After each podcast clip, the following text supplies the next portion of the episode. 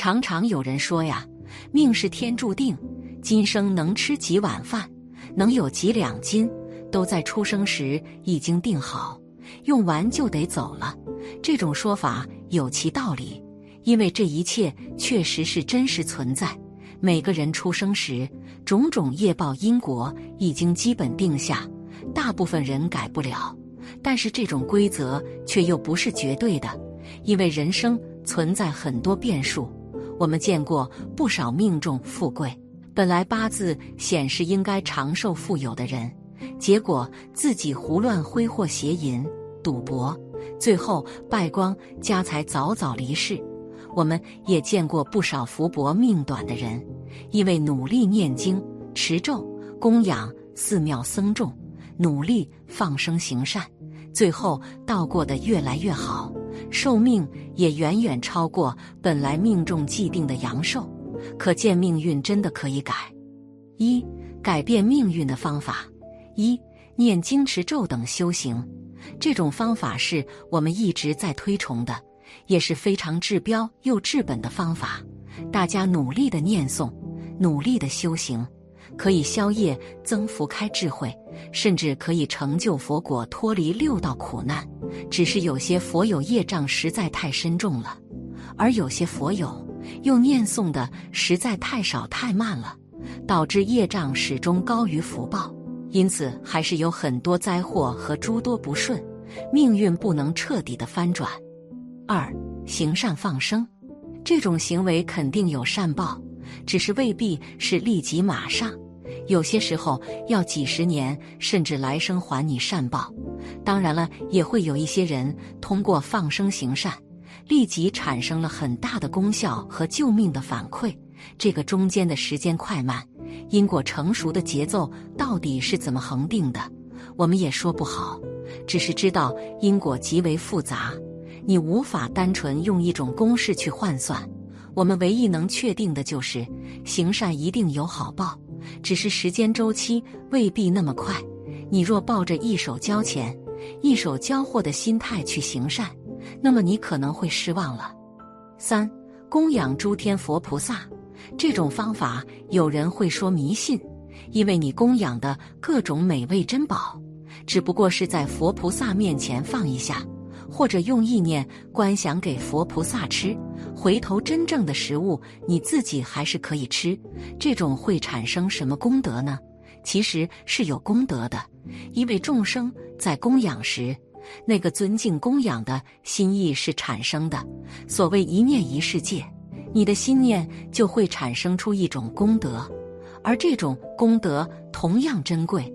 我们千万不要以人类的思维去想因果中功德。这件事，人类注重物质得失，而在因果中呢，起心动念很多时候更重要。四烧化纸巾供养神佛及祖先，有人不信这种方法能增加功德，能解决问题，但这偏偏是事实。一千七百多年来，烧纸钱、纸巾这件事，无论朝代更替多少。却偏偏从未被毁灭。古人的智慧并不会比现在的人低，能延续至今，必然有其道理。关于这个部分，我们今天就来跟大家分析讲解。一烧纸巾，纸钱是纸巾中众多分类中的一种，只是很多人不知道什么是纸巾呢？就是一切可转化为无形能量、利益众生的纸制品。它可以是一种转化到幽冥世界的货币，但也有很多是转化成无形世界能量需求的媒介纸，有各种功效特性，非单纯的钱币意义。当然了，说到纸巾，我们必须要先说说纸钱，因为我们不可否认呢，在所有纸巾中最被普罗大众接触到的，其实还是纸钱，它是人们给幽冥世界众生的一种货币。其中，纸钱是纸巾中最早产生的一类物种，也是流传最为广泛的。它是用来给幽冥无形众为主，大部分用来烧给亡者。纸钱也是人们在清明节、农历七月鬼节、冬至、亡者忌日时都会用到的供养品。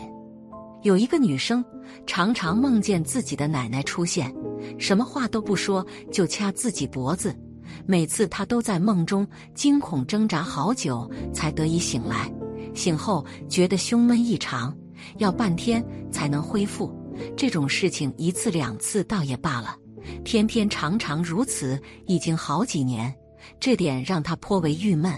因为活着的时候，奶奶和自己关系很好，怎么死去了却以这种方式来互动呢？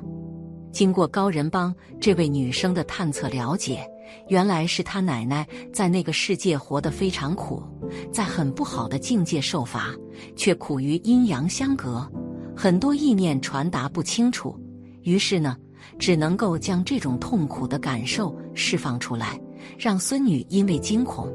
而联想到去找高人化解救度，高人让女生去烧纸钱，也同时念经回向给奶奶。但一个月后，女生来找高人说情况没有好转，高人觉得很奇怪。一番沟通后才知道啊，女生工作很忙，每天只念三杠五遍经文回向给奶奶，纸钱也是到寺庙附近的小店里。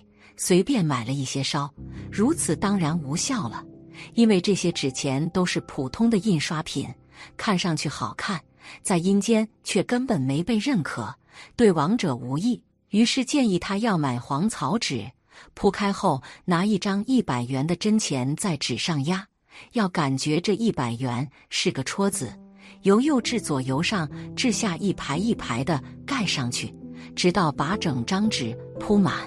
这样的烧纸在下面才是硬通货。这期间，女生念诵经文并没有增加，因为他还是没有时间，只是增加的纸钱的烧化，居然就化解了奶奶的问题。二学佛的人可以烧纸钱吗？现在很多自称正信佛教人士啊，大力驳斥烧纸钱的行为，认为佛陀在经文里从来没有让大家烧这些。所以烧纸钱都是错误的，真的是错误吗？如果有人说烧纸钱能让自己成就佛果、解脱生死轮回，那么这是错误的。但是烧纸钱能解决很多世间人的问题，解决很多冥界亡魂的问题，解决很多尚在六道中灵魂的实际问题，这个绝对不是错误的。佛陀主张速速离开六道轮回。所以，他一直引导的方向是另一个更为高层次的路径。他不希望人们在中间的阶段停留太久，因为众生愚昧。你告诉他太多沿途的东西，他们就会转而追求沿途风景，而不是最终的光明彼岸。这是佛陀的用心良苦啊！但这一点呢，不能说明佛陀在否定人类发生问题后，可以有更多的解决方案。因为本身这个中间就包含了佛陀所说的因果缘分，你能遇到另一些法门，将事情处理了，业障化解了，如此多管齐下的修行提升，一样不偏离正道。关于烧纸钱这件事呢，它可以追溯到魏晋时期，魏晋以来佛教就在中国盛行开来。佛教东间带来的因果报应说、生死轮回说和地狱说。使人们了解到彼岸世界的种种。由于佛教的传入，佛家藏俗也开始在民间广为传播开来。佛教宣尊茶皮火葬法，故产生了烧纸钱。烧纸钱的作用，自古就流传无数真实案例。在幽冥世界的众生，也时不时的将这种需求回馈给阳间的亲人子孙。纸巾的妙用太多了，能针对的对象也太多了。每种纸巾都有每种纸巾的作用，你选适合的纸巾去烧化给相应的对象，就能起到相应的作用。只是我们千万不要抱着立即看到反馈的心态去做这件事。虽然有可能有些人会立即见效，但也有相当一部分人的见效时间是需要很长一段时间的积累。